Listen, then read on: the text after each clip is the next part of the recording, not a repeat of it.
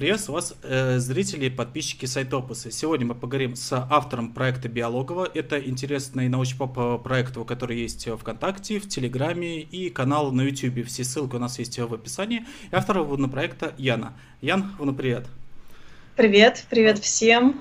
Да, и сегодня мы поговорим про популяризацию науки, непосредственно как и биологии. Ян у нас орнитолог, поэтому обязательно поговорим еще про птичек и поговорим про ее проект э, поподробнее. Вот.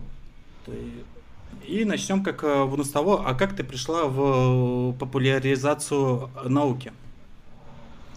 А, ну, можно начать с самого начала. Однажды я училась в школе и думала, куда же мне поступать. А, я хотела стать психологом, и там нужна была биология. Вот, я начала а, готовиться к биологии, к ЕГЭ, и вдруг поняла, что вообще-то биология это для меня как-то более интересно. Вот, и э, готовясь к психологии, я поступила на биолого-химический факультет Московского педагогического университета. Вот, и там, собственно, поняла, что все было не зря, что выбор я, видимо, сделала правильный, потому что мне очень понравилось и учиться, и вообще биология. А, и с тех пор как-то очень хочется и свои знания приумножать и вообще рассказывать обо всем, э, что я знаю людям вокруг меня. Я словила себя на том, что постоянно всем рассказываю про все вокруг. Если мы там идем по лесу, я моему собеседнику могу внезапно остановиться и сказать, о, а, слышишь, вот там, значит, кричит зяблик, а он кричит э, вот так вот, а в другом месте кричит там, допустим, Пеночка, Тиньковка, она кричит вот так. Вот. И поняла, что мне очень нравится об этом рассказывать всем подряд. Вот. Потом подумала, что хорошо бы еще и в интернете начать тоже какую-то деятельность. Э, так и завела свой блог. Ну и так меня начали называть популяризатором. Понятно, а почему э, именно как э, на орнитологию у тебя идет акцент, потому что это вроде не самая популярная дисциплина. Ну, кстати, орнитология, как бы в среде биологов, это достаточно популярное направление, потому что птичек очень легко заметить, в отличие от, например, млекопитающих. То есть, если вы там увидите лося, это будет прям событие, потому что лосей видят, ну, не так часто. Ну, если вы не в Лосином острове, например, пришли на кормушку. Вот. А птички, они более заметные, они там сидят на деревьях, э, если они спрятались в гуще кустов, они не очень боятся человека. Собственно, есть синантропные птички, которые, в принципе, уже приспособлены жить рядом с человеком и к человеку относятся толерантно. Э, вот, и этих птичек можно смотреть э, даже без бинокля в городе, к ним можно близко подобраться. Но в полях, конечно, там нужен бинокль, чтобы рассмотреть ту или иную птичку и вообще там отличать их друг от друга. Вот, но в целом э, за птицами достаточно удобно наблюдать. Эм, пришла я вообще к орнитологии, ну, в общем, я думала, по какой же дисциплине писать диплом, э, и мне просто сначала преподаватель понравился, который у нас начал вести зоологию позвоночных. Я решила пойти к нему писать диплом, а он так оказалось, что занимается совами. И с тех пор я ездила в поля, ночью ходила по полям и лесам, искала этих сов, э, занималась ими. Ну и, естественно, э, только совами не хочется ограничиваться, хочется вообще побольше всего знать, и даже не только птиц, а вообще все вокруг. А, и, ну, собственно, да, так и познакомилась с орнитологией, получается, сначала через преподавателя, а потом выяснилось, что это вообще очень интересно, увлекательно, и э, можно обо всем этом потом еще и людям рассказывать. А людям вроде как это нравится. Ну, я заметил, что у тебя на канале, ну, то есть, как и на блоге его не только птицы, есть и обычная биология. Например, самый популярный ролик у тебя, у тебя был про ботанику вот, про растения, и в каком направлении ты думаешь э, развивать дальше свой э, канал? Будешь затрагивать либо внусевную биологию, либо оставаться ну, в каком-нибудь узком э, направлении? Ну, я думаю, в том, что касается канала на Ютубе, эм, сейчас я, например, не очень могу рассказывать про птиц, потому что мне хочется, чтобы у меня был какой-то более-менее уникальный контент. А, а птиц э, просто так не снимешь на обычный фотоаппарат. Надо иметь специальный телеобъектив, чтобы близко их более-менее снимать, и чтобы было видно, там, чем домовый воробей отличается от полевого воробья.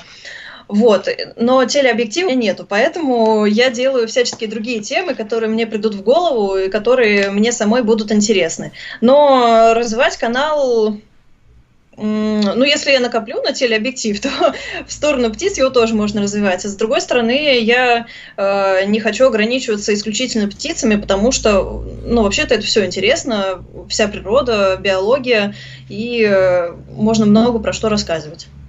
Так, и я, кстати, сейчас обращусь к нашим зрителям. А, вы задавайте на вопрос обязательно в чате, на который вам интересно по биологии, по орнитологии. Мы в будущем постараемся на них э, вот и ветить. Вот, но у тебя, ну, то есть, как а, насчет блога, у тебя получается, что ты хочешь делать ролики с птицами, непосредственно а, брать материал, который ты как вну заснимешь. Да, да. У меня, ну, не то чтобы супер принципиальная позиция, но очень хочется, чтобы э, как-то мой контент был у меня. А. Мне не очень хочется брать там чужие ролики какие-то, еще что-то такое, хочется делать все самой. А, понятно. А, и вот такой вопрос. А зачем изучать хоть его вообще его птиц? Потому что это интересно, потому что ты просто узнаешь больше о мире, о том, что вокруг тебя происходит, э, о природе. Ну, то есть мы живем в городе, и э, в городе на самом деле есть не только там, допустим, галки или вороны. А, даже многие не знают, как выглядят галки, но там ворону, в общем-то, все знают, там воробьев знают, голубей знают. И на этом все ограничиваются. Но на самом деле в городе можно увидеть а, очень много разных птиц. Просто никто об этом не знает. Никто их там никогда не видел, а, никогда, ну то есть эм, люди, например, видят какую-то птичку и думают, а, ну, воробей. На самом деле это может быть совсем не воробей. Или слышат какой-то звук, а, ну, поет птичка.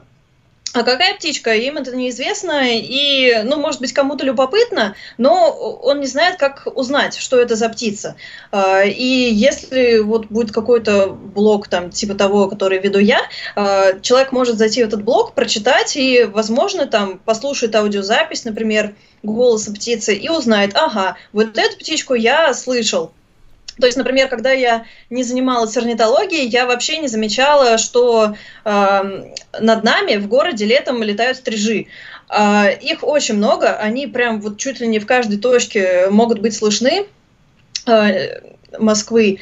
И сейчас, когда я узнала, что это стрижи, я просто не понимаю, как их можно было не замечать. Они так орут, они вот просто летают и кричат над тобой. Я этого вообще не замечала пока не узнала, что они существуют.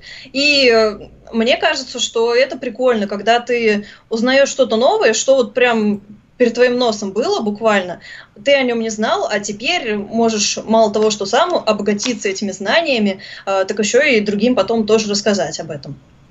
Ну, кстати, да, это очень интересно, потому что я помню, ну, когда э, я вот родился, вырос на Москве, я помню с детства только некоторые ну, видят э, птиц, как в воробей, там и зимой в снегирь, ну там как в вороны, сороки и все. А то, что их оказывается на множество видов, это, к сожалению, ну даже об этом и не, и не знали.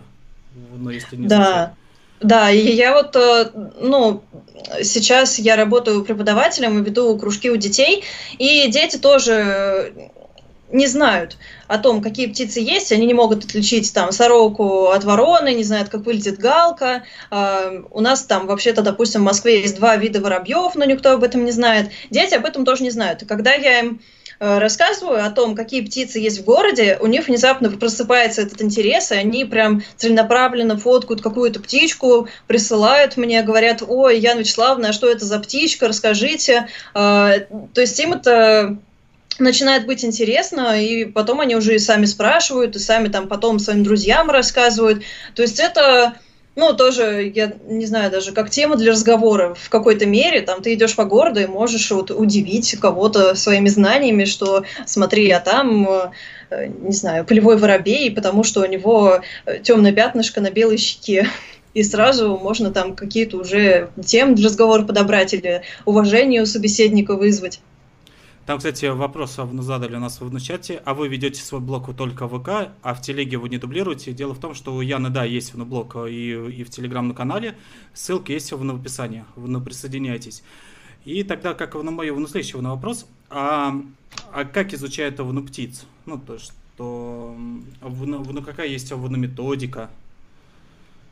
А можно я еще добавлю, что э, у меня есть, ну, вот этот блог на Ютубе, есть ВКонтакте, есть в Телеграме, но я не очень часто прям дублирую посты, поэтому э, имеет смысл, если вам интересна эта тема, добавиться и туда, и туда, и туда, потому что э, на каждой платформе такая своя получается специфика. И мне кажется, что можно везде подписаться и все смотреть. И, ну, поскольку я не очень как-то э, все прям дублирую, вот. Я забыла, какой был вопрос. Да, а, а как изучать ОНУПТИС? То есть ну, методика там? По-разному, очень по-разному. Э, ну, то есть есть э, разные методики в зависимости от того, э, что вы хотите. То есть,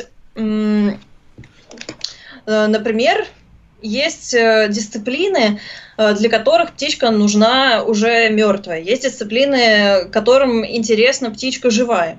Допустим, если птичка мертвая, у нее можно изучать анатомию, можно изучать, как она устроена, можно изучать э, ее, там, не знаю, окраску перьев и как эта окраска меняется от птички к птичке, потому что э, птицы, конечно, разные виды птиц, они по-разному выглядят, но и внутри вида тоже э, могут быть какие-то индивидуальные особенности. Ну, там, все как у людей, допустим. Э, мы вроде похожи друг на друга, у нас там есть голова, э, глаза, рот, нос, но все равно все мы разные. Вот у птичек точно так же, и это тоже можно изучать.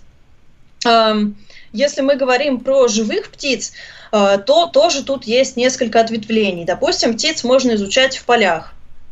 А, в поле можно изучать, как они мигрируют, а, как они линяют, как они размножаются. Также можно изучать их не в поле, а ставить над ними какие-то эксперименты. Допустим, если вам интересно поведение птиц, то можно, не знаю, их в клетку посадить, дать им, задать им какие-то условия и смотреть, э, на их поведение, там, не знаю, как они питаются, например. Э, склевывают они семечки э, прямо с кормушки, или они берут семечку, улетают на соседнюю веточку и съедают семечку там. Э, то есть очень много есть э, э, как бы много исходных данных, и смотря на которые ты определяешь методику, которая тебе нужна. А, но я про что-нибудь могу подробнее рассказать, про какую-нибудь методику. А, ну, кстати, мне, а, мне с детства была очень интересная тема на миграцию. Ну, когда ну, птица улетает на юг, ну, как говорили, угу. я, как понимаю, это все уже отслеживают, им вешают датчики определенные уже на птиц. Вот ты сможешь рассказать именно про миграцию? Um, да, если мы берем миграцию, то, во-первых, есть такие классические способы э, просто птиц ловить Э, смотреть, например, там в каком объеме. А, ну, во-первых, на них можно просто смотреть. В бинокль смотришь и там считаешь птиц. В этом году пролетело столько гусей белолобиков, э, в том году пролетело гораздо меньше. Э, и можно попытаться это как-то проанализировать, понять, почему их соотношение меняется. Может быть, они через какие-то другие пути начали летать или что-то еще такое. Потом их можно ловить там есть, например, смежные такие... Э, ну, то есть можно, например, их ловить, узнавать, э, в какой момент они мигрируют, и, например, смотреть линьку. Э, у птиц линька у всех происходит по-разному, э, и есть специалисты, которые, ну вот, например, на Ладожской орнитологической станции, это около Петербурга, там расположена, ну, это такая большая станция, там расположены специальные большие ловушки для мигрирующих птиц, и есть специалисты, которые изучают именно, как птицы линяют, в том числе и в период миграции. Вот. Э, как вообще устроена эта ловушка? Это, значит, такой коридор, постепенно сужающийся. Начинается, ну, то есть это э, как бы сетка такая, да, э, в которую, не знаю как, в общем, есть такая сетка, квадрат, да, которая сужается вот сюда, допустим. И птицы, они летят, Сетку сначала не замечают, потому что она огромная, она с дом величиной. Ее повесить это целое событие. Там э, вешают ее весной, снимают ее осенью, и это ну, достаточно такая серьезная работа.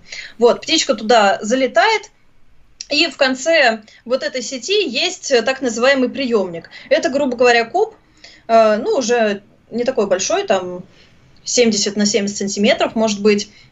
Они влетают в этот куб э, через такой небольшой э, просвет. Вот. И из этого куба уже им тяжелее в этот просвет обратно выскочить, они не сразу понимают, где они оказались, они достаточно дезориентированы, э, и тогда уже приходят специалисты, просто их достают из этого куба и радостно несут изучать. Э, там они могут кольцевать птиц, могут смотреть опять же линьку и все, что им надо. Там взвешивают птиц, делают промеры, вот. Эм, это тоже как способ изучения миграции птиц. Допустим, там птица может попадаться, не знаю, несколько лет подряд с одним и тем же кольцом, и мы тогда понимаем, что вот у нее есть э, вполне конкретный путь, она даже вот в одну и ту же ловушку несколько раз попадается. То есть э, очень запрограммированный такой путь миграции. Вот. И еще один способ это то, что ты уже сказал, с помощью GPS-трекеров – это, ну, они вообще разные бывают, и там немножко разные системы, как они работают. Я конкретно с GPS-трекерами не работала, но у меня там есть знакомые, которые с ними умеют обращаться. Эм, он может быть, например, с солнечной батареей, и на больших птиц, например, его вешают как такой рюкзачок на птицу сквозь э, как бы крылья вот так вот продевают, надевают этот рюкзачок, на спине у птицы оказывается вот этот трекер. Эм, и он, э, например, с какой-то периодичностью э, понимает, э, где он находится, и отсылает, допустим, смс-кой тебе ну, GPS, отсылает смс тебе местоположение. Ты так понимаешь, ага, вот у меня, значит, эта птица была в такой момент здесь, а вот она улетела настолько на юг за, там, допустим, несколько дней. Это тоже очень хороший способ изучения миграции, естественно, э, но он не всем доступен, потому что, во-первых, ну, в российской науке денег мало, а GPS-трекеры стоят много. Ну, это, собственно, основной такой путь преткновения, э, что на это нужны деньги, а деньги не у всех есть. Поэтому это сейчас не настолько распространено у нас. Ну и вот как-то получается, что в России у нас так несколько способов слежения за миграцией есть, таких как бы комби- комбинированных. То есть есть вот эти станции, можно смотреть за птицами просто в бинокль, а можно на них вешать GPS трекеры и уже точечно следить, где же была эта птица. Э, значит, ты говоришь, что российская наука не так сильно поддерживает орнитологию. Ну, получается. Но у нас не то чтобы прям орнитологию не поддерживают, у нас же вообще достаточно мало денег в науке, там и научные сотрудники очень мало получают обычно. Ну, если, ну, это все зависит, там, не знаю, от лаборатории, допустим. Если лаборатория э, как бы умеет выбить эти деньги, там какие-то гранты ищут и все такое, то тогда у них, конечно, будет больше возможностей. Но не у всех это получается. И сейчас э, есть э, ну, что в орнитологии, я думаю, да везде это есть в науке, что существуют какие-то темы, которые больше интересны э, людям, дающим гранты. Если ты занимаешься какой-то другой темой, тебе грант этот просто не дадут, потому что считается там, что это, допустим, не очень перспективно или не очень интересно. А, и ты сколько не ломись э, в эти двери, сколько ты не пытайся получить грант, тебе его могут просто не дать, потому что э, ну, тема не понравилась. Хотя э, все темы, в принципе, важны, но просто ты не в моде. Ну, кстати, да, к сожалению, у нас в России сейчас наука не так сильно поддерживается, у нас же как спонсируется очень ну, хорошо именно как определенно проекты, на которые в будущем принесут на большую на прибыль. Вот, они да. спонсируются активно. А такие э, долгосрочные проекты, либо на просто изучение, да, они спонсируются, но не так, ну хорошо, но как нужно было. Я надеюсь, э, наша де- э, деятельность в популяризации науки, она даст свои на плоды и начнут больше спонсировать. Вот. А, кстати, у меня такой ну, вопрос. Ты говорила, что ты ну, преподаешь его детям, они, ну, в принципе, интересуются. А если уже дети, которые в будущем захотят стать э, биологами? Ну, это, конечно, зависит от ребенка. То есть э, я преподаю не в обычной школе, а я именно веду кружки. То есть изначально приходят дети, которым это более-менее интересно. Ну, или это их родителям интересно, или родители могут какие-то свои нереализованные амбиции с помощью детей пытаться реализовать. Э, но такое случается, к счастью, не так часто. Вот, обычно э, дети все же ходят заинтересованные на кружки, а, и да, кто-то решает потом уйти в биологию, попытаться поступить в ВУЗ и там стать ученым или еще кем-нибудь. А, но это тоже все а, ну, у детей же все быстро меняется. Сейчас им нравится биология, а завтра она, она им может разонравиться. Вот как я там готовилась к психфаку, поступила на биофак. В общем-то, достаточно разные направления. Вот. Но я думаю, что какой-то процент, конечно, э, пойдет в биологию, ну или даже в науку. Э, ну, есть дети, которые, например, в принципе знают, что им хочется быть не биологом, а не знаю кем, программистом. Но биология им просто интересна. И им вот ну, прикольно приходить на кружок, там что-то послушать, повыращивать муравьишек, посмотреть на цветочки в оранжерее и там узнать что-то новое. Поэтому все как-то индивидуально у детей. Э, но, конечно, есть и дети, э, родители которых говорят, что там я или другие преподаватели их э, конкретно заинтересовали биологией, и это, конечно, очень приятно. Вот, но что с ними потом будет, неизвестно. Да. А какие сейчас а, направления биологии очень перспективные и очень какие интересны? Может быть, там вуногенетика, либо поведение животных? Ну, вообще сейчас, насколько я знаю, в тренде как раз генетика. Э, то есть раньше ученые, когда изучали птиц, они всегда смотрели на морфологию, то есть на внешний вид птицы. И э, потом, когда появилась генетика, все стало тоже еще интереснее, я бы сказала, потому что морфология не может дать всего. Если мы смотрим только на внешний вид птицы, ну вот э, как Линней, например, он смотрел на самца кряквы и на самку кряквы и отнес их к разным видам, потому что они не похожи друг на друга. Вот. А, иногда случаются вот такие казусы с внешним видом, ну, кого угодно, в принципе. А генетика, она может, с одной стороны, более точно сказать, э, предсказать, э, показать родство организмов, но, с другой стороны, все равно э, морфологию там игнорировать нельзя. Поэтому сейчас, конечно, когда мы научились генетику смотреть, она стала жутко популярной. И на генетику э, многие ученые могут получить грант на свое исследование, если вот оно такое модное и перспективное. Ну да, но сейчас очень ну, популярно, потому что думают, что с помощью генетики люди даже могут и обрести бессмертие, но если это все ну, понимать. А, и я сейчас вспомнил а, одну вещь, что почему нельзя забывать орнитологию, потому что, насколько я помню, а, именно из-за птиц Чарльз Вуну Дарвин и написал как свой труд на происхождение вуновидов и как развил теорию эволюции. Но вроде бы не только он ее развивал, там был еще вот другой, ученый на время. Ну, вроде, ну, когда он путешествовал на корабле и видел, как ну, меняется ну, птица, ну, вроде одни и те же, но на разных островах они как ну, другие, если не ошибаюсь. Да, это ты, видимо, говоришь о галапагосских вьюрках. Это такой классический э, пример в биологии вообще, как вот они на разных островах оказались, и по-разному могла пойти у них эволюция. Получилось, что там ну, на одном острове один вид, на другом острове другой вид. Вот, и Дарвин на них посмотрел, и, конечно, тоже это его подтолкнуло э, к мысли про естественный отбор и вообще про эволюцию в целом. Но вообще Дарвин не, только смотрел на птиц, он, в принципе, интересовался очень многими вещами. Э, про, про вот этих птичек, про вьюрков, в принципе, я думаю, что многие слышали, ну, может быть, без подробностей, но как-то это, наверное, что-то из школы запомнилось. Но вообще Дарвин еще написал, например, труд про орхидеи, его очень, они как-то вдохновляли. Но это действительно очень интересная такая группа цветов.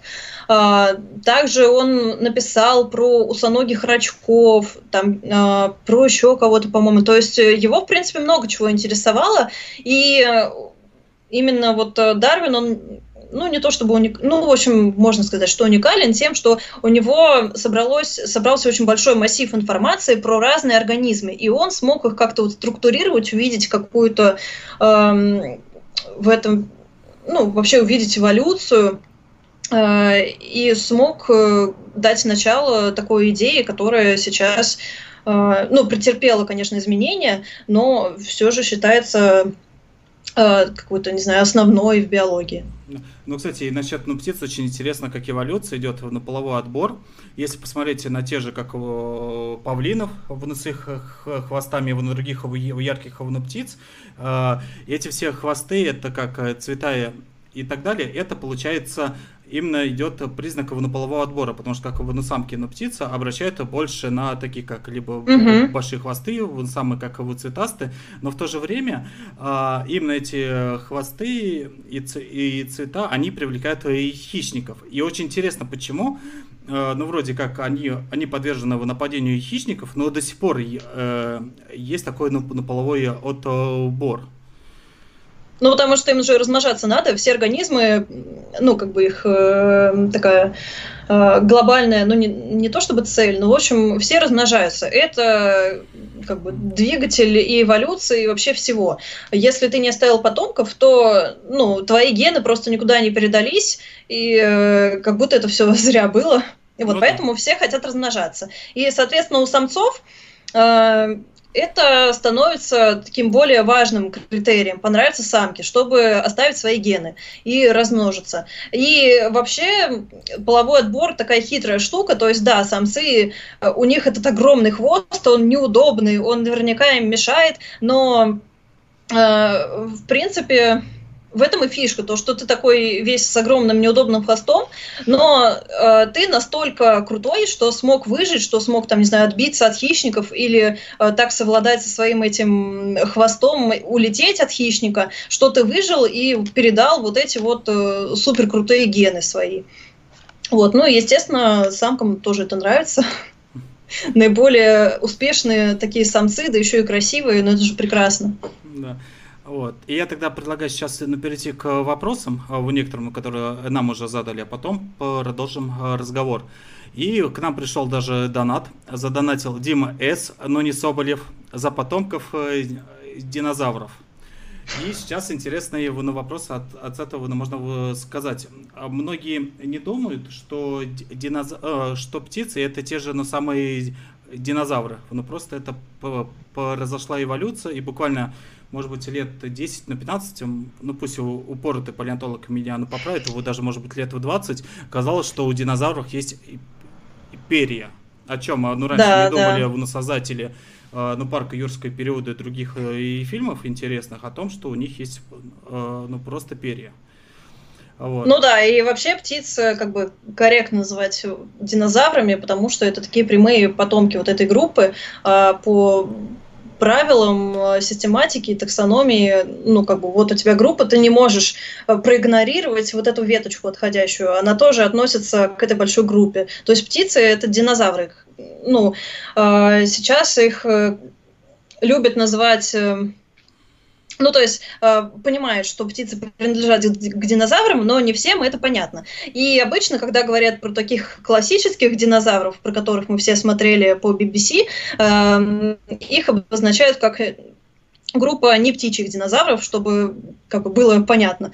Но всегда надо держать в голове, что сейчас как бы наука э, придерживается такой, как это сказать, ну, в общем, наука говорит, что птицы это динозавры, которые выжили. И даже некорректно говорить, что динозавры вымерли, поскольку вот у нас они есть 10 тысяч видов. Я, кстати, я помню, когда э, год назад снимал интервью Ярослава Попова, э, палеонтолога э, для канала Сайтима, и он в интервью э, обсуждал фильм «Парк юрского периода». И когда он сказал там «бедные, большие, общипанные велоцираптора», ну, показалось, в написании перьев. Так, угу. нам тут уже вопросы интересные позадавали. И первый вопрос у нас от э, Ирины Дева. Очень волнует вопрос, кому принадлежит его голос. Сейчас нахожусь в Тверской области. Ближе к ночи начинает свистеть одна птица. Похоже, как в мультяшках и персонажи спят, их ропят. То есть его посвистывают. А не подскажешь, что что-то за птица? Может быть, знаешь? На самом деле это очень сложно, когда люди, ну, конечно, часто спрашивают, и им становится интересно, они вспоминают, что вот я видел там два года назад, например, какую-то птичку, она была серенькая, э, и подскажите, что это за птица. Но это очень сложно делать по описанию человека, потому что э, ну, допустим, если там орнитолог орнитологу говорит и пытается описать как-то птицу, ему уже больше понятно, на что надо обращать внимание. А, когда объясняет обычный человек какую-то птичку, то он может не заметить каких-то характерных черт или там что-то перепутать, или что-то забыть, там а, что-то сказать не точно. Поэтому на самом деле очень сложно а, описывать, что голос, что внешний вид птицы, и вообще по этому описанию понять, что же была за птичка. Ну, на вот это описание сложно, конечно, сказать, свистеть. Так, ну... ну, э, сейчас, э, там, ближе к ночи я могу сказать, что любят соловьи петь, хотя сейчас их э, уже становится поменьше, они сейчас меньше поют. А так, на самом деле, точно не могу сказать. Лучше всего записывать там на телефон, допустим, ну или на диктофон, если есть голос, и потом можно его, например, прислать э, кому-то знающему и спросить. Так будет просто точнее. Там всегда лучше сфотографировать птичку, э, пусть даже плохо, но, возможно, по фотографии можно будет более точно сказать, что это может быть за вид. Вот, ну, Ирина, она предлагает записать э, голос, может быть, она тебя вышлет в навличку. Вот. Э, и она, ну, кстати, еще говорит, что у вас очень э, замечательная группа. Успех вам в вашей деятельности. Дальнейшее. Супер. А, кстати, там у нас в чате еще Иван Ладыгин подсказывает, что это, возможно, и камышовка.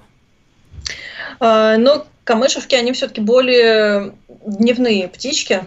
Дневные, Поэтому, да? если к ночи, то не факт, что камышевка, хотя, может быть, в принципе. Лучше все-таки, конечно, голос записывать. Так, и следующий вопрос от Ники. А какие книги порекомендуете почитать о разнообразии птиц? На русском или английском? Именно о разнообразии птиц. О разнообразии. Вообще-то сложный вопрос, потому что обычно пишут там, например, про какую-то группу птиц. Ну, птиц как бы 10 тысяч видов, и сложно написать э, популярную книжку про всех птиц. Но сейчас я, возможно, что-нибудь вспомню.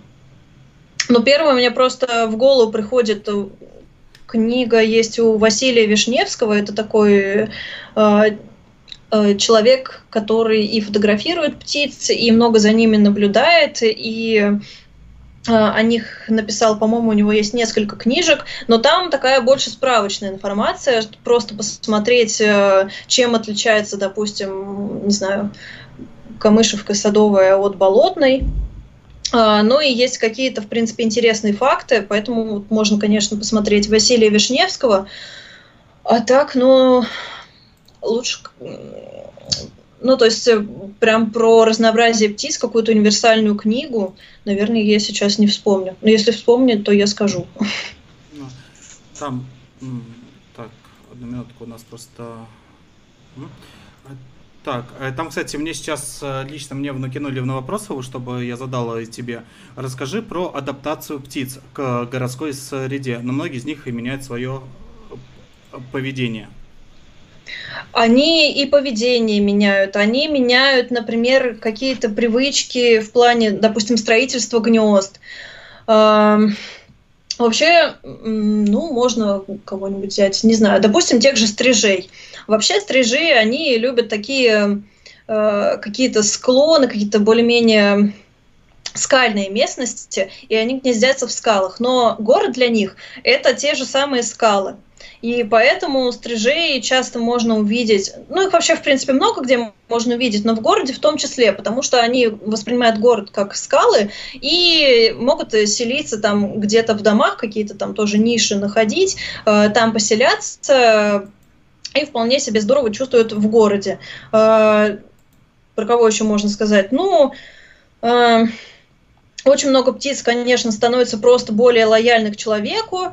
Там голуби те же самые. Ну, они сейчас просто прям вот недавно я шла и буквально ну, он сделал мне одолжение тем, что отошел с моего пути. Птицы, например, могут приобретать какие-то новые привычки и прокачивают, так скажем, свои мозги, потому что, э, например, вороны, они и так довольно интеллектуальные животные в связи с тем, что они питаются самой разнообразной пти- э, пищей. Вот. А в городе тоже есть э, куча моментов, которые можно использовать. Там, не знаю, можно э, запрыгнуть в мусорный бак, а если там делают какой-то хитрый мусорный бак, то можно отыскать э, какой-то способ, чтобы и его там открыть как-то. И там они вскрывают какие-то упаковки, там еще что-то делают. Ну, то есть... Э, для ворон это скорее такая интеллектуальная ну, прокачка. Вот. Да. Да, там, кстати, очень э, в чате и интересуются на эту тему. Ну, как ну, э, говорится, интересует ну, больше то, что нас э, окружает. И вопрос, а почему вороны такие умные, а голуби вроде как-то не очень? Считается, что это зависит как раз от рациона птицы. То есть, чем уже питание птицы, тем меньше ей э, приходится придумывать, как это пропитание добыть. То есть, если ты питаешься только зернышками, то э, зачем тебе вообще думать? Ты прилетаешь на свое поле и клюешь эти зернышки. А чем более ты всеяден, тем больше тебе приходится как раз э, подключать мозги, как-то думать, э, как очередную пищу добыть, а вот может быть вот это вот еще вкуснее, а может быть вот это мне больше понравится, и надо придумать, как это там выковырить. Вот, и врановые, э, ну, к которым относятся вороны, вороны, сороки, они считаются одной из самых интеллектуальных групп, именно потому, что у них очень разнообразный и широкий диапазон питания. Вот, и постоянно им приходится что-то придумывать, ну и, и сами, мне кажется, они от этого какое-то удовольствие получают. Да, и, кстати, следующие уже вопросы кинули на эту тему. А почему в МСК и СПБ такие агрессивные голуби? Они могут залететь спокойно в ресторан, приземлиться к тебе на стол, взять еду и улететь, чего не встретишь в других странах. Ну, я бы не сказал. Э, на самом деле, когда я был как в Швеции, там очень агрессивные чайки. Очень, ну как, ну голуби Чайки, да, да. Э, вот. Э, а ты расскажи про голубей МСК и СПБ. Почему они настолько агрессивны? Но они не то, что, мне кажется, агрессивно, они просто привыкли, что куча людей вокруг, и люди просто на них не обращают внимания. И э, мне кажется, что они перестали вообще воспринимать людей как угрозу. Там, ну не знаю, пятилетний мальчишка, конечно, может этого голубя несчастного пнуть, э, но он станет, возможно, чуть более осторожен, а возможно и нет. Э, ну и, в принципе, поскольку как-то голубей там никто не стреляет, э, никто их особо прям так уж не пинает, то их расплодилось еще, во-первых, много, а во-вторых, они стали так э, как-то, не знаю, ну, им привычно уже стало, что постоянно вокруг них ходят какие-то двуногие существа большие, ну, ничего вроде такого не делают, а многие еще их и кормят специально. Да. Поэтому они привыкли просто к людям, и, э, ну, вот, да, им кажется, что, может быть, это им вообще еду принесли в ресторане. Это как этот, а, обязательно нужно сделать выпуск про голубей, потому что людей эта тема очень э, волнует. Вот. Ну да, просто голуби это самые такие, мне кажется, птицы у нас на виду. Они просто везде, куда не выйдешь, там, ну, в Москве особенно, я про Москву, э, конечно, больше могу говорить, потому что я здесь живу. Ты выходишь, и сразу везде голуби. Ну, у меня в дворе, допустим, еще много этих самых ворон, но голубей, конечно, больше. И поэтому, наверное, голуби всех интересуют, потому что голуби у них всегда под ногами. Да. Вот. И вопрос еще задали у нас в чате. Яна ведет какой-то кружок. А, да, Яна ведет кружок, но есть такая э, станция юных натуралистов, там у нас, в принципе, много кружков разных, и я веду некоторые из них И, и следующий вопрос от э, Ники опять. Хм, уточню вопрос. Про млекопитающих обычно знают про всяких хищных грызунов, приматов. А вот как устроена у птиц, э, я не знаю, например, пингвины, они чьи наближающие родственники? А, Честно говоря, я прям не знаю всю вот эту филогению, как разные отряды птиц э, там более родственны друг другу. Это надо смотреть, потому что ну, отрядов очень много существует. А вот там пингвины, они к одному отряду относятся. Там, допустим, есть отряд воробьинообразный, самый большой у нас отряд. Э, очень много отрядов, и ученые даже не всегда еще знают, э, ну, сейчас уже, наверное, лучше, конечно, знают, э, но иногда какие-то всплывают ситуации, где, допустим, ту же генетику смотрят и понимают, что один отряд более близок к другому, хотя считалось обычно наоборот. Вот, поэтому эм, обычно вспоминаю, что, ну, вот есть птицы, да, и все птицы делятся на кучу-кучу-кучу отрядов. Вот, если мы говорим там про пингвинов, то это один отряд. Если мы говорим, то что у нас еще бывает, э, ну, пингвины, воробьинообразные, там, ржанкообразные, допустим. А, это все разные отряды, которые там делятся на семьи. Ну, семейств, естественно, еще больше, потому что в каждом отряде, как правило, их э, тоже существует несколько.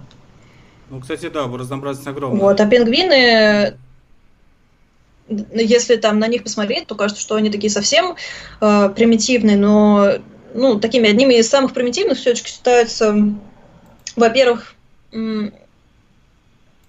по-моему, там считают, короче, куры одни из э, таких самых примитивных.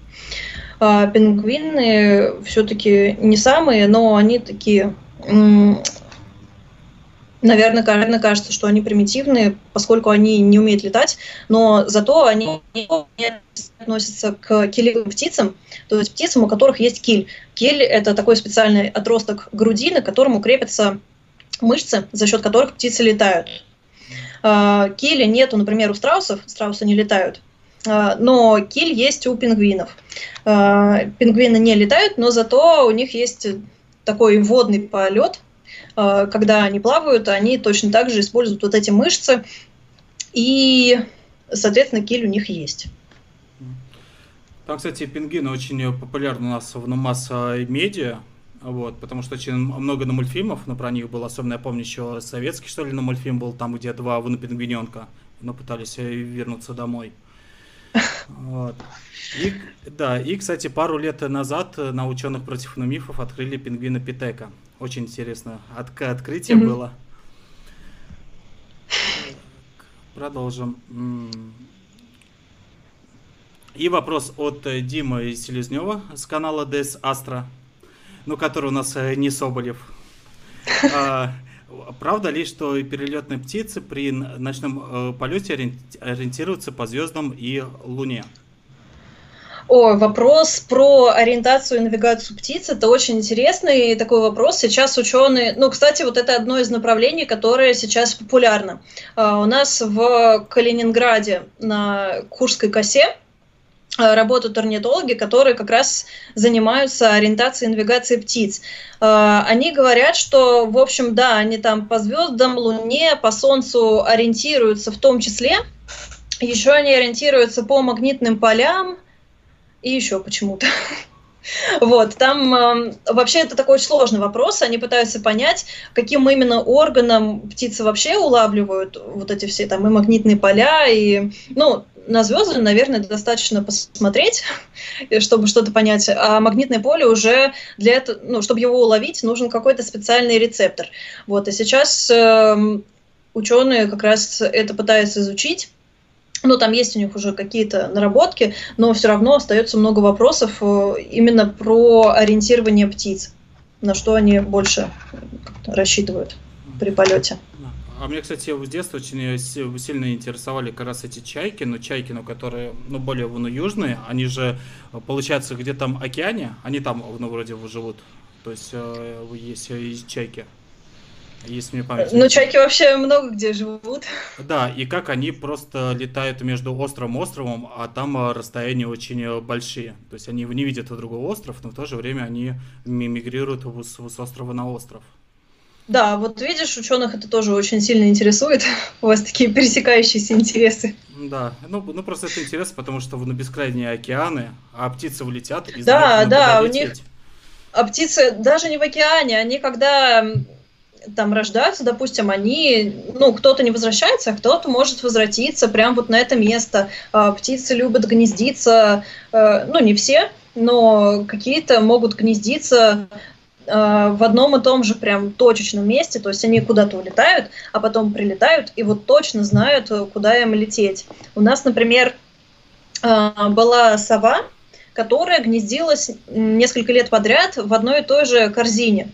Совы вообще, они занимают, ну, ушастая сова, это мой объект исследований, э, они занимают гнезда брановых птиц, и э, можно им устроить такое искусственное гнездовье, просто корзину какую-нибудь, ну, лучше ее куда-нибудь повесить, но у нас она там где-то, по-моему, чуть ли не на земле лежала, и какой-то сове она, видимо, очень понравилась, эта корзина, и сова прям вот несколько лет Э, возвращалась, э, собственно, вот в эту корзину, вот так точечно. Хотя, ну, ужастые совы в нашем регионе, они в основном перелетные птицы. Вот, то есть она улетала, возвращалась. Ну, мы не можем тоже точно сказать, что это была прям вот одна и та же сова, но, скорее всего, она была одна. Вот, поэтому это тоже очень интересно, как они находят это место, ну и как они вообще, в принципе, ориентируются в пространстве. Ну, Э, если заметить, то многие пытаются еще одомашить э, сов. А можно ли как э, сов приручить, что с помощью нескольких на поколений уже э, будет вид, который чисто домашний? Домашний.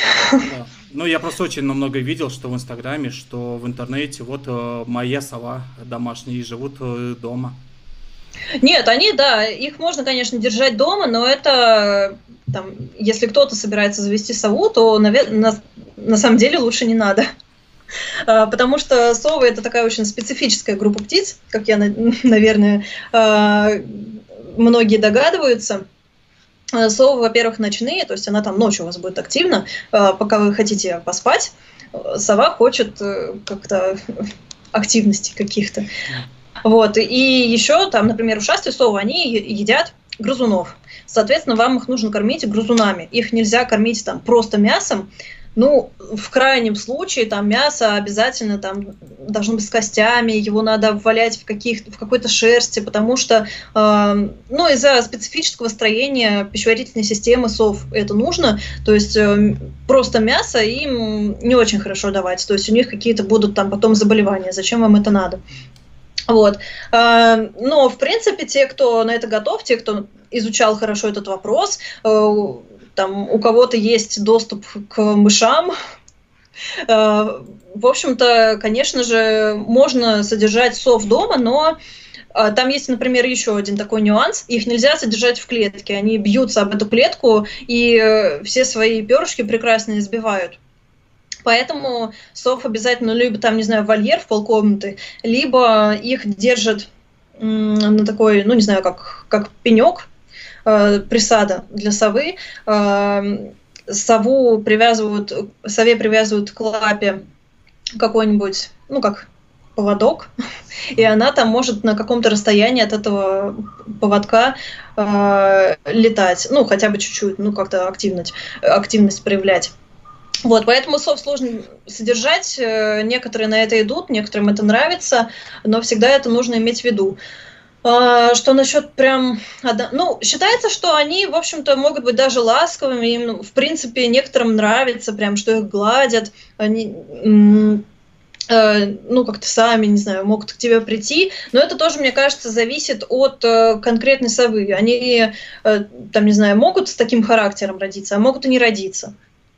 Вот, поэтому все-таки это сложно, и я не думаю, что прям можно, ну, может быть, и можно, но не знаю, такую сову домашнюю создать. Так, и я, кстати, сейчас напомню для наших э, зрителей, что поддержать его трансляцию, задать вопрос вы можете через э, донаты. Все деньги пойдут на развитие ну, проекта э, сайт для дальнейшего ну, популяризации науки.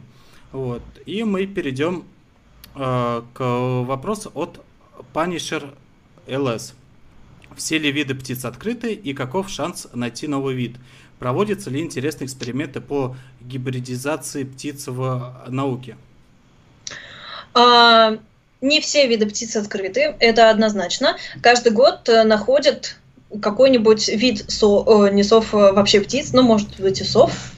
Эм, но это скорее какие-нибудь очень э, узколокализованные ареалы, до которых просто раньше люди не доходили.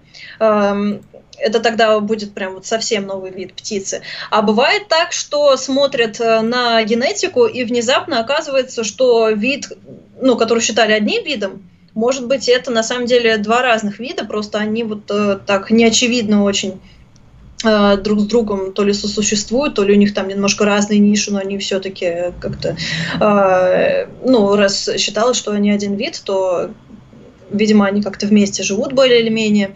А, ну вот да, такие случаи бывают, что иногда генетику смотрят и обнаруживают, что на самом деле, возможно, это какие-то разные виды.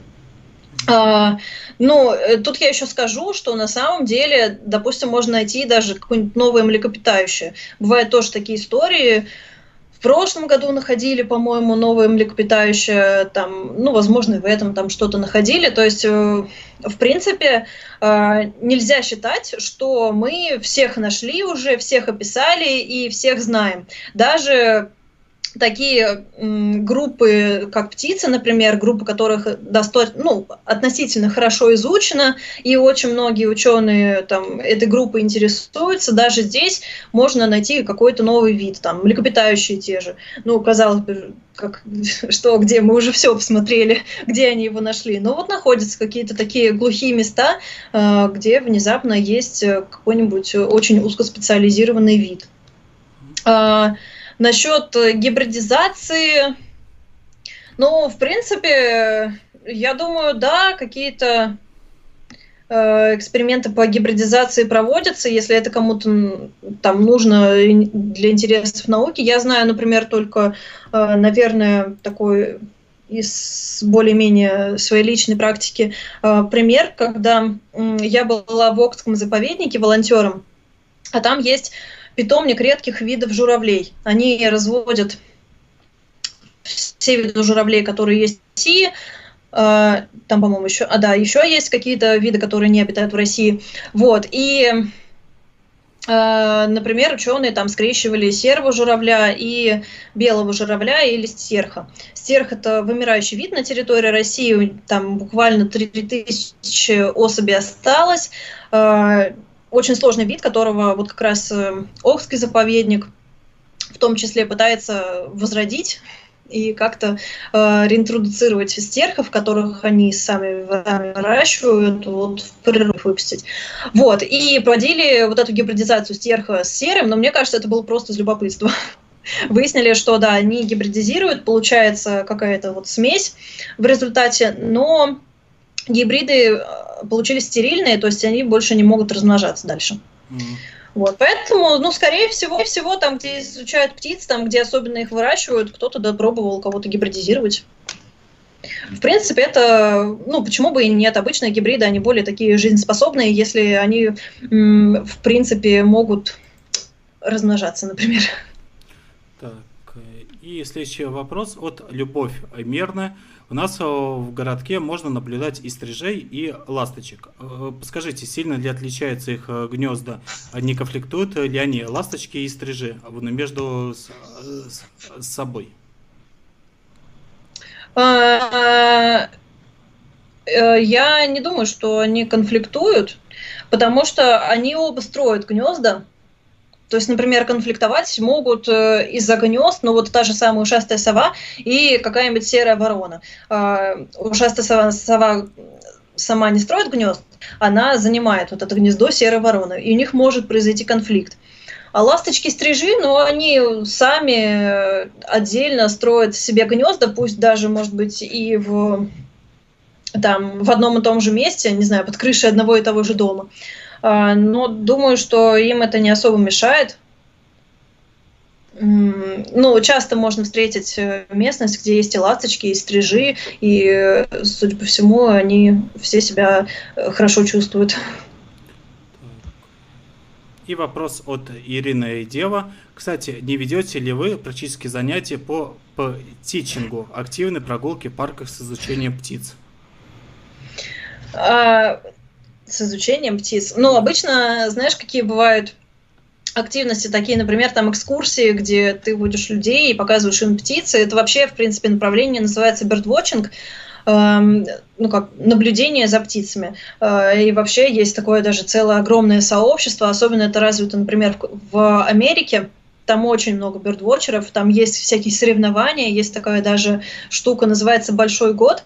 Это когда, если ты занимаешься птицами, если ты любишь за ними наблюдать, э, ты целый год смотришь э, ну, пытаешься найти как можно больше видов птиц и посмотреть. И люди тратят на это огромные деньги. Они едут во всякие там э, какие-то труднодоступные места, просто чтобы увидеть какую-то птичку, записать ее в этот список и потом выиграть вот этот большой год. Э, конкретно я экскурсии не веду, но, возможно, когда-нибудь этим займусь. В принципе, это, конечно, очень интересная такая активность. Э, и ну, людям тоже обычно интересно узнавать какие птички есть. Но с этим тоже, конечно, связаны некоторые трудности. То есть, допустим, э, нужно как бы иметь каждому участнику бинокль. Вот там у меня бинокль есть один. А обычно у людей все-таки, ну, не знаю, какие-то театральные бинокли есть, но часто их все-таки не хватает для того, чтобы птичку увидеть, поэтому есть такие вот технические трудности, которые, в принципе, преодолимы каким-нибудь образом, но пока я этим не занимаюсь. И там, кстати, одно есть интересное сообщение от Любовь Емерна по поводу генетических родственников. Недавно читала новость, что сокол на самом деле из попугайчих. Это правда? А, но вообще, насколько мне известно, да, их там поставили, ну, то есть не из попугайчих, они просто, как бы вот эти группы, это относительно близкие друг к другу родственники. Вот, поэтому, ну, они не то чтобы входят в группу попугаев, но довольно к ним близки, как оказалось. Вот. И вопрос от Ники. Кстати, вы несколько вопросов э, написала, вот постараюсь э, зачитать. Если инвазивные виды птиц в России читал, а, э, это он написал, читал недавно, что попугаи в Западной Европе распространяются. Да. А, ну, кстати, да, насчет Европы это интересно, потому что вот я когда я там был, ну, короче, несколько лет назад я была в Лондоне, и там действительно есть попугаи, то есть э, я даже не ожидала, ну, и как-то об этом не особо слышала, вот, а потом посмотрела на дерево, а оно все в попугаях, поэтому Да, такое, конечно, бывает. Инвазивные виды вообще, в принципе, как бы есть, естественно. А именно в России, именно в России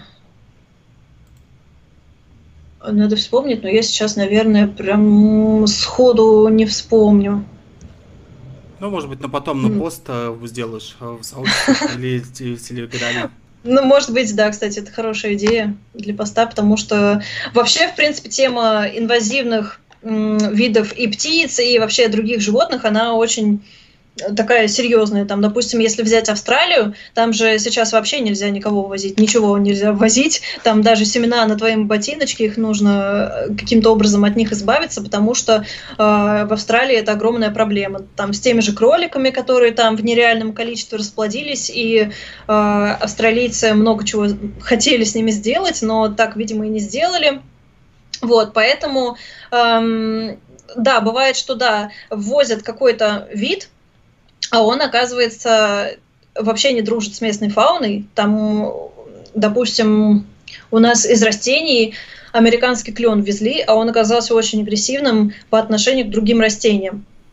Вот, и ну, зря везли, получается, что он рушит просто всю экосистему. Поэтому такой, в общем-то, животрепещущий вопрос, я бы сказала. Но про птиц, честно говоря, вот сейчас прямо сходу не могу сказать, не могу сказать. Э, но что-нибудь потом почитаю, может быть, сделаю пост. А, и следующий вопрос. Говорят, что у птиц зрение цветастее, чем у людей. Как это им помогает?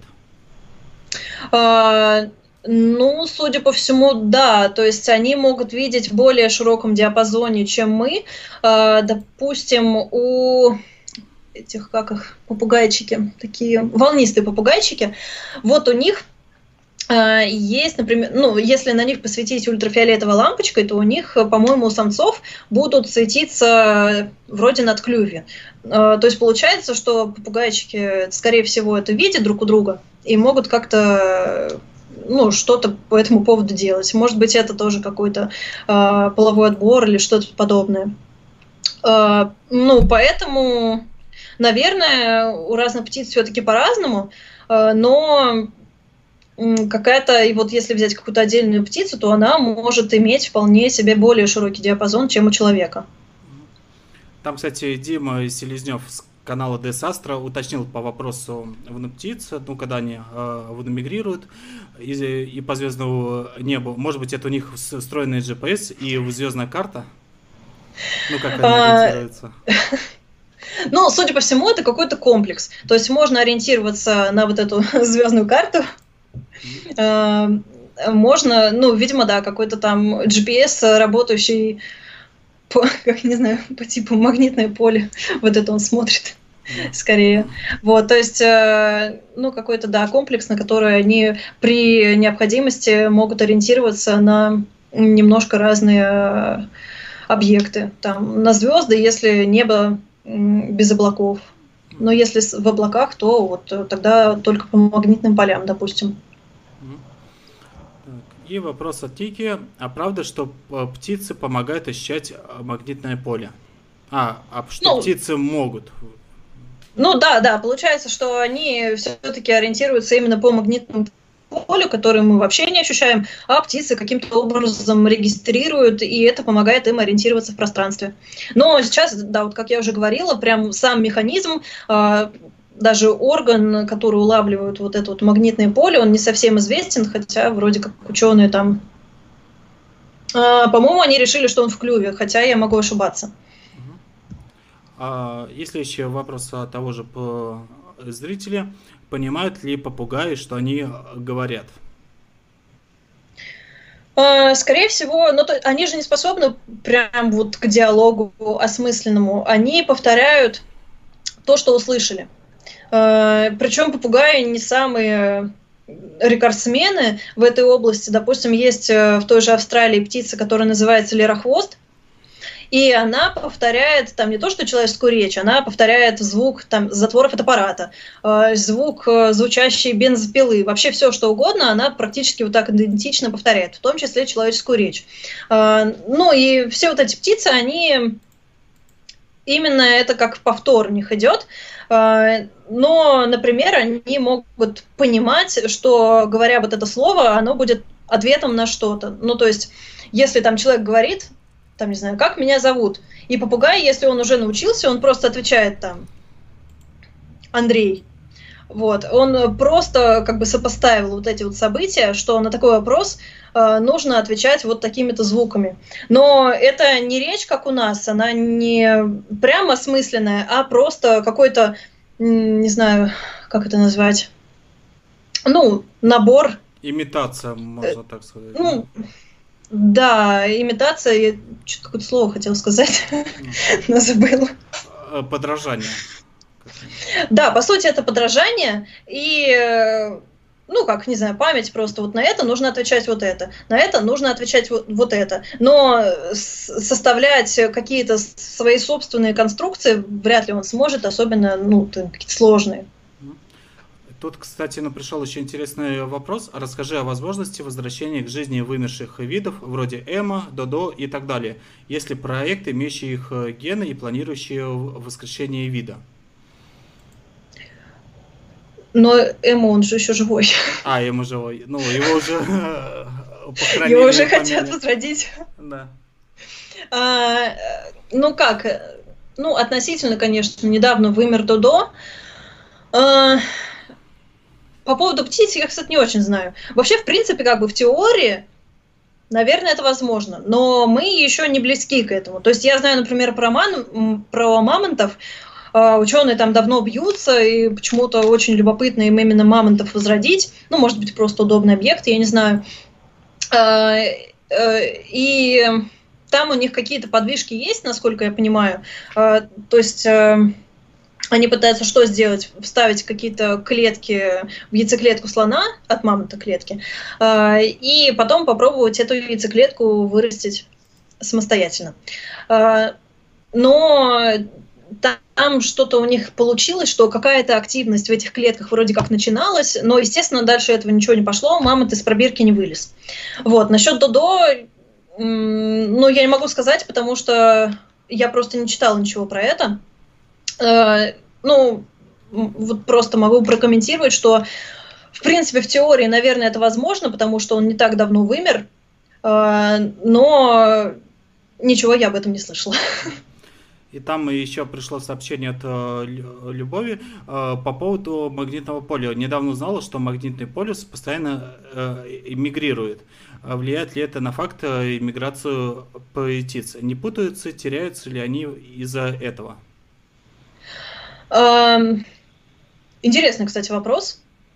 Вообще, да, магнитный полюс, он постоянно перемещается, более того, он через какое-то время может, э, ну, как бы северный магнитный полюс и южный, они могут поменяться местами. Но как это влияет на миграцию птиц, я не могу сказать. Я даже не уверена, что это кто-то знает сейчас. А, судя по тому, что птицы все-таки возвращаются в более-менее в те места, где они там родились или где они э, любят гнездиться, э, то они как-то этот вопрос, видимо, решают. А может и не решают, у них все сбивается, но потом они обратно приспосабливаются.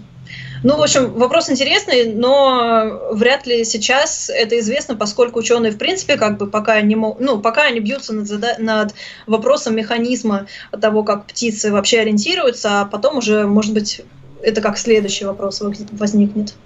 Да. И, кстати, это Любовь еще добавляет. Яна, записывайте. Э, мы вам столько тем для будущих публикаций подсказываем. Ну, не только как и посты, нужно еще и ролики, ну, то, что людям интересно, потому что орнитологическая тема, она, к сожалению, не раскрыта. У нас на самом деле, кроме, наверное, Владимира Фридмана, и нету орнитологов, именно как популяризаторов. Ну, я думаю, что есть просто таких очень широко известных. И медийных, видимо, да, на медийных. Но я знаю только Владимира Ридмана. И, и все. Так, и вопрос еще. Расскажи про устройство э, мозга и языка дятлов. Что позволяет им не травмировать себя при таких э, нагрузках?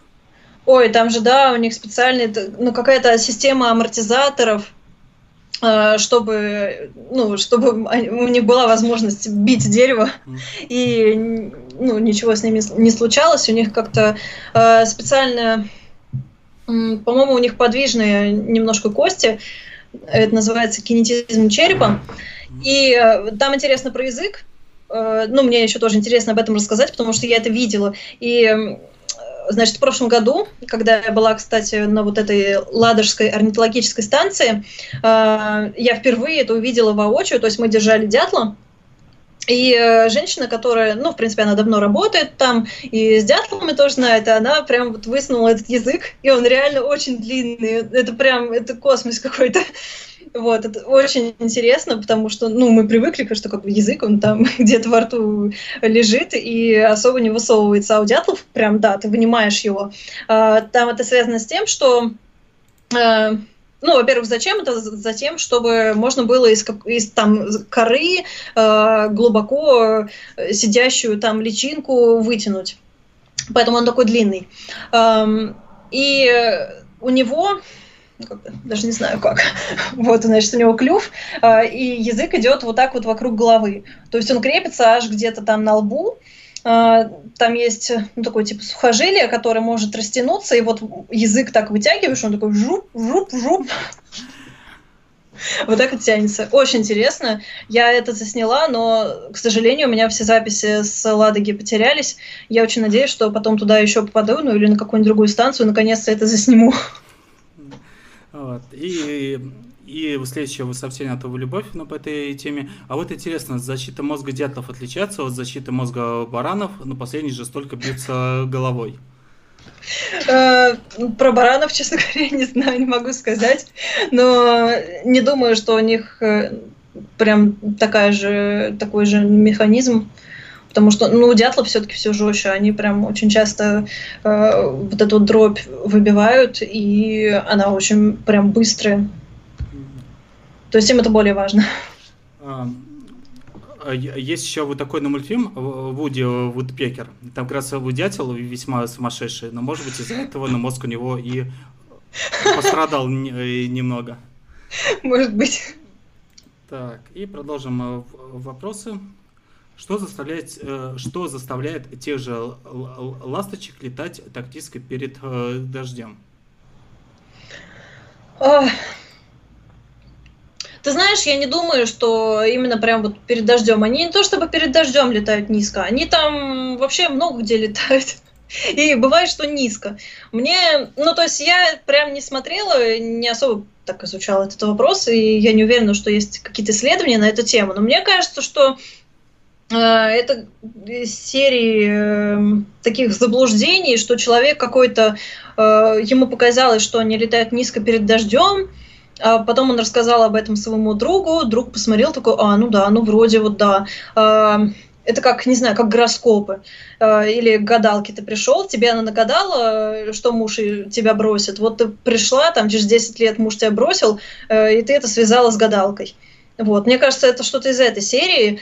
Хотя, может быть, я и не права. Я не знаю. Ну, э, возможно, ну, ласточки вообще как питаются? Они там летят и на лету, например, ловят каких-нибудь насекомых. Они очень любят летать над водой, над каким-нибудь прудом, они так низко летят, э, какие-нибудь насекомые над прудом вьются, и ласточки их ловят. Может быть, это как-то как раз с насекомыми связано. Ну, если я не права, если это не заблуждение, и реально они летают прям ниже. Но это тоже надо смотреть там, что значит ниже. Э, ниже это сколько метров от Земли? 5, 10? И, ну, то есть, если сделать на эту тему исследование, то это надо очень четко установить критерии. Вот. Но если это так, то надо это как бы с чем-то связать, скорее всего, с насекомыми, с их кормовой базой. Ну, кстати, тут Ирина Дева пишет в чате, а разве это не от того, что жучки начинают ниже летать из-за влажности? Ну, ну есть... вот может быть из-за этого. А может быть это просто вот у нас такое есть заблуждение. Ну, то есть, я не знаю, смотря на ласточек, мне не кажется, что они вот прям вот именно перед дождем начинают особо ниже летать. Поэтому как-то, ну вот надо понаблюдать. И еще один э, вопрос про городских птиц. Ну, скорее всего, у кого-то заклевали э, голуби, ну, раз он такие интересуется. А, многие городские службы испытывают проблемы из-за птиц. А какой метод можно было бы использовать, чтобы прогнать их из э, городов в естественном ряду? То есть, как можно было бы сделать город для них некомфортным, кроме того, чтобы не кормить их? Это, ну, вообще это сложный вопрос, как э, управлять птицами. То есть мы для них, ну, не для них, конечно, но э, так получилось, что мы, создавая города, создали для многих видов и птиц, и не птиц, вообще для кучи организмов новую экологическую нишу, вот этот город. И какие-то птицы к нему приспособились, какие-то не приспособились.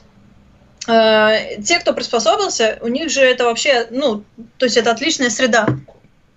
У них получается, что во-первых, люди их подкармливают, во-вторых, они сами какие-то там, не знаю, мусорки могут разорять там на свалках, гни... ну, не гнездить, ну, в общем, там, слетаться на свалке, как чайки любят это делать.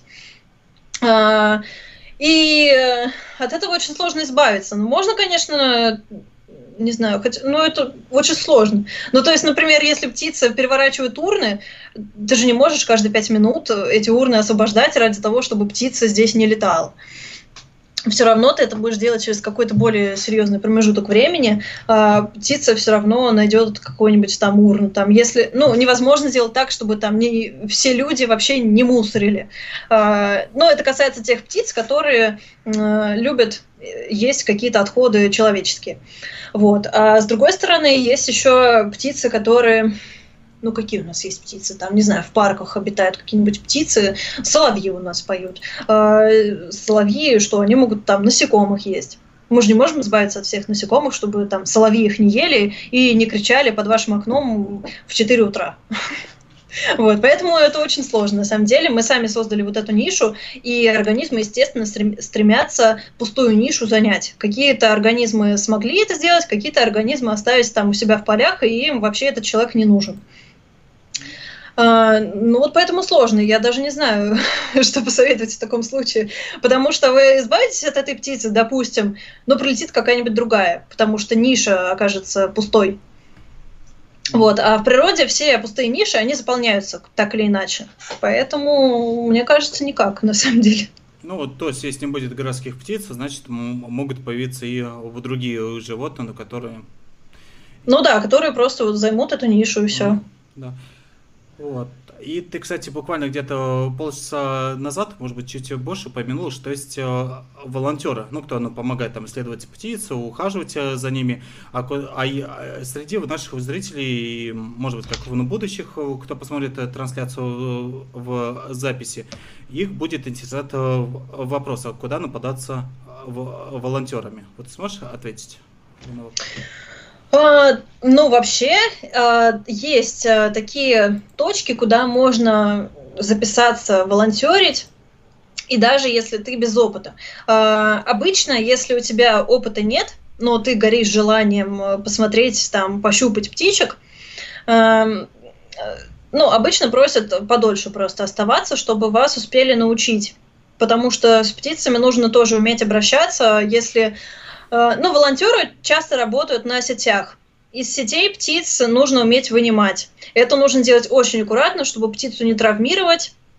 Там, например, у дроздов у них э, язык очень такой смешной формы. Он сначала узкий, потом как бы вот он узкий идет, потом так хоп, и вот так вот дальше сужается, да? Ну, соответственно, там вперед, а здесь э, голова. Вот. И за вот эти вот ответвления у основания языка, дрозды очень часто путаются. Ты приходишь, а дрозд, он запутался языком в том числе, и нужно очень аккуратно его вытянуть, вот этот язык, э, ну, потому что ты же не хочешь, чтобы твоя птичка осталась без языка. Язык все-таки нужен. Вот. Э, поэтому нужно уметь обращаться с птицами. Поэтому нужно лучше ехать на какой-то более долгий срок, ну, там, не знаю, там, где-то ставят ограничения, например, в пару месяцев ну, где-то, по-моему, месяц. Но я точно не уверена, это надо смотреть. А, и можно ну, куда берут без опыта? Без опыта можно попробовать на ту же Ладожскую орнитологическую станцию. Поехать, а, я сейчас скажу, э, куда писать. Ну, то есть написать им, рассказать, э, какой у тебя, ну, есть ли у тебя опыт взаимодействия с птицами или нет у тебя этого опыта, э, рассказать вообще о себе, чтобы они понимали, что ты более-менее адекватный. Э, и ну да, бывает такое, что люди вообще не представляют, что такое работа с птицами или работа в полях. Они приезжают, у них какие-то есть свои образы, которые не подтверждаются. И там люди просто могут уехать. Ну, это не очень хорошо получится, потому что на тебя рассчитывают. А ты понял, что там у тебя нету пятизвездочного отеля, нужно просыпаться в 5 утра, спать в спальнике, допустим, ну, везде разные условия, да, а, там этих э, в 5 утра идти сразу ловить птиц, да еще и аккуратно их вытаскивать. То есть не всем это подходит, и нужно, конечно, оценивать свои силы и свои желания. Куда еще там можно ездить? На Ладогу можно, еще какое-то место я хотела сказать. А, ну вообще можно, конечно, съездить, например, на той же Курской косе в Калининградской области. Там они проводят, например, экскурсии. А, на саму ловушку они, правда, не пускают, по-моему, но они рассказывают, ну то есть приносят какую-нибудь птицу из ловушки и показывают, как их кольцуют, вот этих птиц, как с ними работать. И ты можешь хотя бы на вот этот процесс посмотреть. То есть можно, например, записаться на эту экскурсию. Я еще помню, что когда я в школе училась, я ездила в Калининград э, с мамой, и мы вот поехали на вот эту экскурсию, нам это все показывали. Вот, и только потом я заинтересовалась орнитологией и вот это вот вспомнила. А, там Я забыл. Ну, короче, есть еще, например, станция на Байкале. Я там не была, но Возможно, там тоже можно, если вы очень такое большое есть желание, попроситься туда. А, я не помню, правда, там требуется опыт э, работы с птицами или нет. Но, в принципе, э, вот на такие кольцевательские станции э, иногда желающих принимают. А, вспомнила. Значит, Окский заповедник, который с журавлями, там тоже приезжают люди вообще никак не связанные с журавлями, им там все показывают. Вот я туда тоже ездила. А, и там ты уже не на сетях работаешь, а с маленькими журавлятами, а, то есть ты их кормишь, ты их там выгуливаешь, и это вообще очень классно, журавлят, они очень милые, вот, обычно, мне кажется, это, ну, вообще всем нравится. Вот, а смотреть все это можно, там есть такой ВКонтакте группа Greenboard, Э, туда можно зайти, и там периодически выкладываются объявления, не только связанные с птицами, а вообще любые объявления, по-моему, в принципе, там с биологией или что-то такое, но, в общем, какие-то экспедиции выездные, что-то, там постоянно вот это вот выкладывается. То есть на Greenboard можно зайти э, и смотреть, что на данный момент актуально, где вас ждут. Так, Том, э, кстати, еще в чате пишут, э, Звенигородская, но станция МГУ. Как я понимаю, вы туда нам а, еще обратиться. Ну да, есть Звенигородская станция МГУ, э, ну, там в основном тусят МГУшники, они, я знаю, проводят э, турнир по орнитологии среди школьников, например. Э, ну, наверное, там, да, есть какие-то то ли экскурсии, то ли еще что-то. Я про... Ну, то есть э, я в таком именно на ЗБС не участвовала, но, возможно, да, можно там тоже посмотреть что-то, с кем-то связаться, спросить. Там, кстати, в чате у нас появились э, Георг с канала Technology и упоротый палеонтолог с сообщением Палеобан. Люди быстрого реагирования с приходом на стрим. Вот. И вопрос от Евы. Как раз э, мне интересно, почему птицы кричат именно рано утром, около 4 э, часов? А, ой, я читала про эту статью, но я не факт, что ее сейчас перескажу. А, но мне и как там, по-моему, писали, это связано с тем, что пока еще не все, как бы не весь мир проснулся. У них есть момент, когда они могут там э, попеть вдоволь, э, там обозначить свою территорию, допустим, э, как-то взаимодействовать с другими птицами, и потом уже э, их активность стихает. То есть ну вот солнце встало, они начали ориентироваться как-то в пространстве, потому что большинство птиц все-таки дневные, а, и, ну, как-то там, не знаю, застолбить территорию, например, а, им нужно показать, что вообще-то это моя территория, сюда давайте-ка никто не будет соваться. А потом у них, ну, уже жарко становится, и вообще, в принципе, да, активность снижается а, к дню. Вот, например, орнитологи, которые работают на сетях, они работают, естественно, рано утром, а потом некоторые сворачивают просто сети свои на такое обеденное время, потому что просто птицы в этот момент, они, ну, тоже им и жарко, и уже все, неохота. Ну, то есть я сейчас э, на самом деле не смогу сказать это точно, четко там с, научки, с научной точки зрения, могу только предположить, э, что, ну, по-моему, это связано как-то было в том числе и с хищниками, то, что хищники то ли потом активизируются, то ли еще что-то. Но я тоже могу попробовать найти вот эту статью, которую я читала. А, ну да, и к обеду уже, в общем-то, активность спадает, потом немножко она увеличивается к вечеру обычно.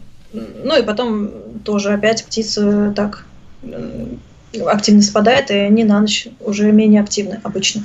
Ну, да. Это те люди, ну, которые как ну, ну, по птичьему называют совы-жаворонки, совы. Я, например, как жаворонок. И сегодня утром мне надо было ну, пойти на одно место. В 8 утра я шел по улице и слышал птиц. Хотя деревьев у меня не такое и, и много э, на, на районе. У меня район ну, просто один из ну, относительно новый, на 15 лет. Деревья еще не выросли, но птицы были отлично слышны. Угу.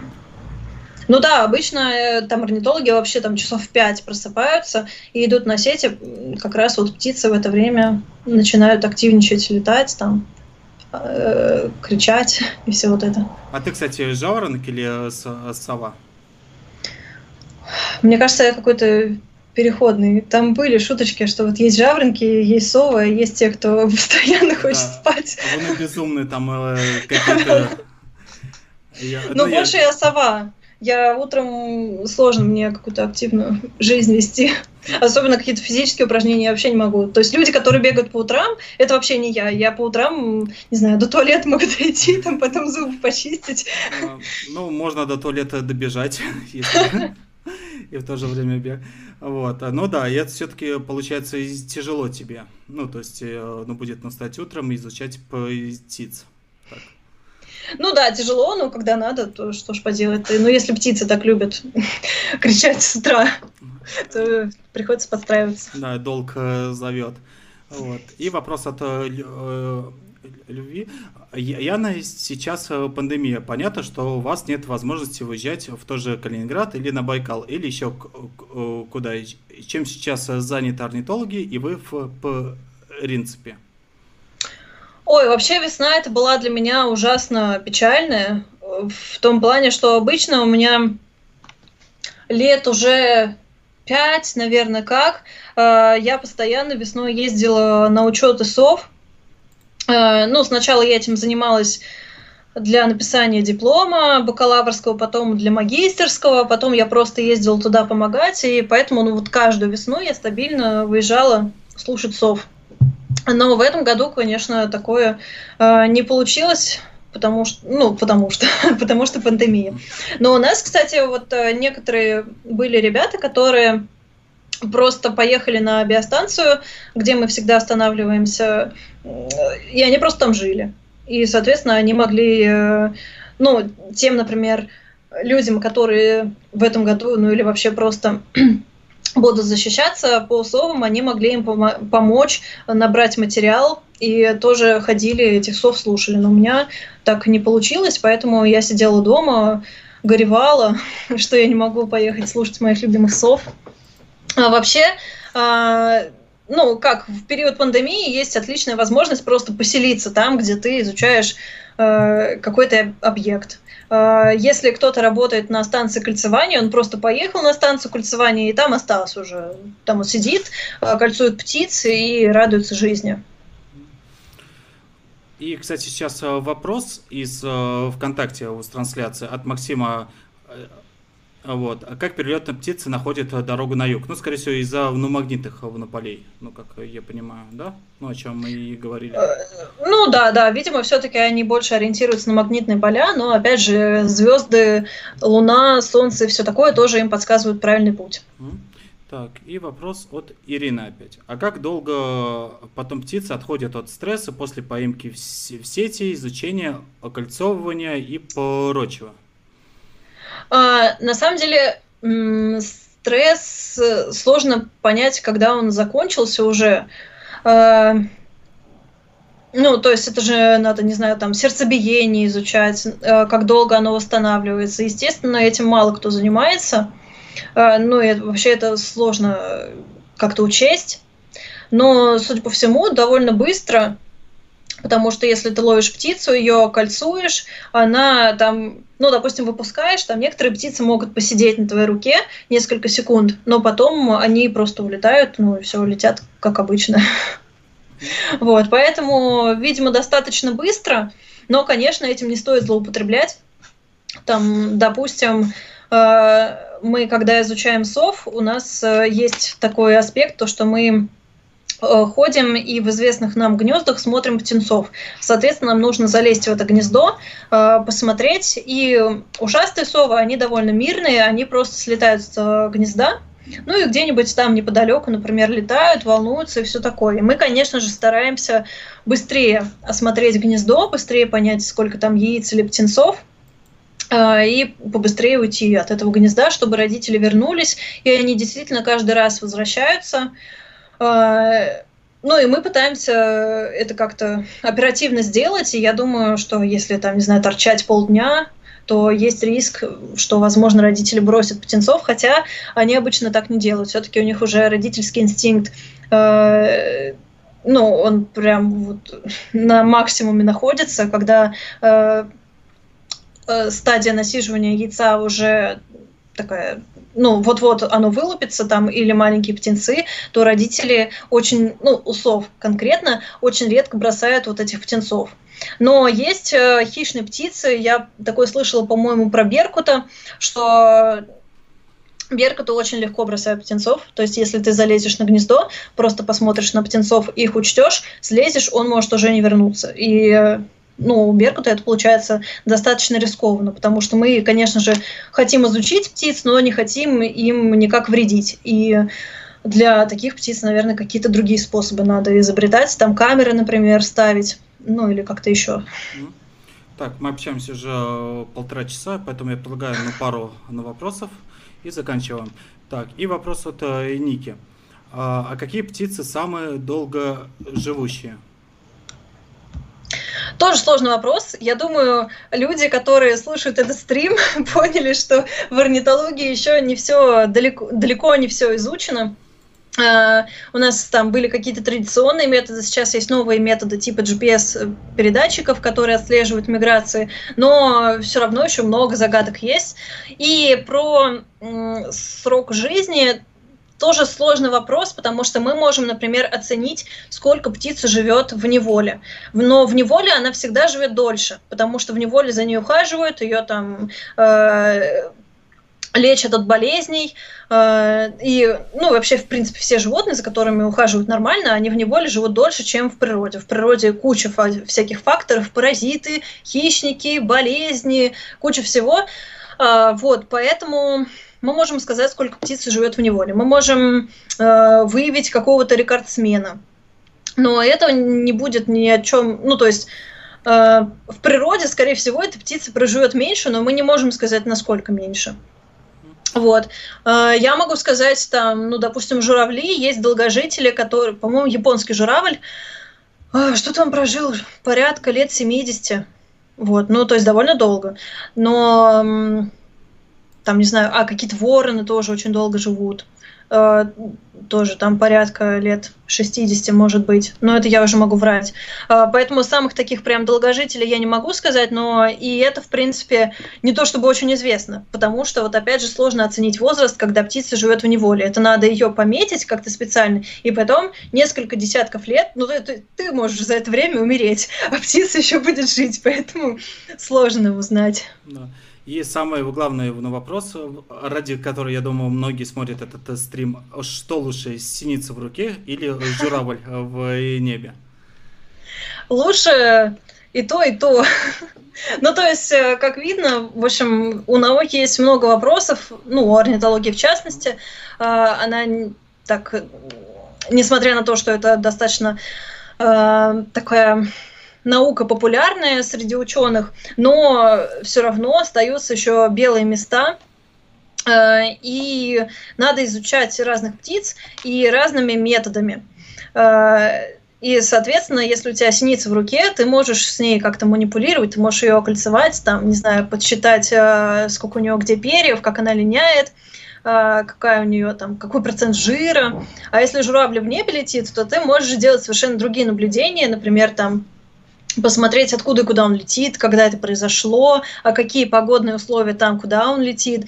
Вот, и поэтому всякая информация важна. В зависимости от того, что тебе больше интересно, то ты выберешь синицу в руке или журавля в небе. Вот. Ну, я думаю, на, э, на этом ответе мы закончим. Дорогие зрители, подписывайтесь на ресурсы Яны. Все ссылки в описании, как ВКонтакте, YouTube канал и Telegram. Ну, я надеюсь, э, если вам понравился свой стрим, она расскажет больше про птиц и про и, и, и биологию. Также подписывайтесь обязательно на канал э, Сайтопуса, на сообщество Сайтопуса, где весь научпоп в одном месте. Пока, Ян. Спасибо. Всем пока, спасибо за вопросы. Очень приятно, что людям эта тема интересна. А, и очень круто они рассказывают и видят такой, такие отклики. да. да. Все. Всем, ну пока-пока.